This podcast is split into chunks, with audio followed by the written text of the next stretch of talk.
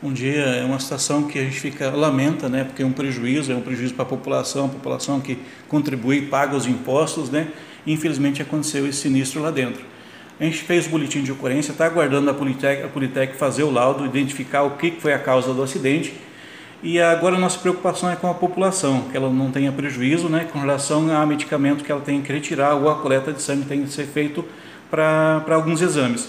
A gente está orientando a população a procurar as três farmácias nossas a partir de segunda-feira. Inclusive a equipe está sendo remanejada para Itaúbas e, e a Andremage e a Moramas também estará faz, farando, fazendo a entrega desses medicamentos. É só chegar com a receita e está sendo, sendo feita a dispensação.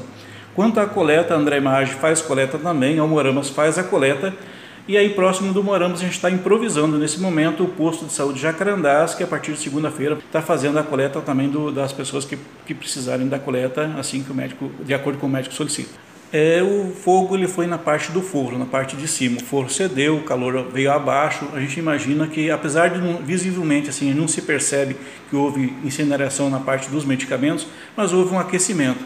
E isso já é situação para a gente descartar esse medicamento, infelizmente. A gente tem que, tem que tomar cuidado para nenhum, nenhum popular se, se prejudicado, a gente não ser responsável de distribuir esses medicamentos. A gente vai estar monitorando os atendimentos daqui para frente, verificar como é que está sendo esse fluxo dessa população e o mais breve possível retomando o atendimento ali na, na, na unidade. A gente tem que aguardar o laudo da, da Politec, a gente não sabe quanto tempo que esse laudo vai sair para ser concluído e depois vai ter que ser feita uma reforma na unidade porque o incêndio realmente teve um prejuízo bastante grande.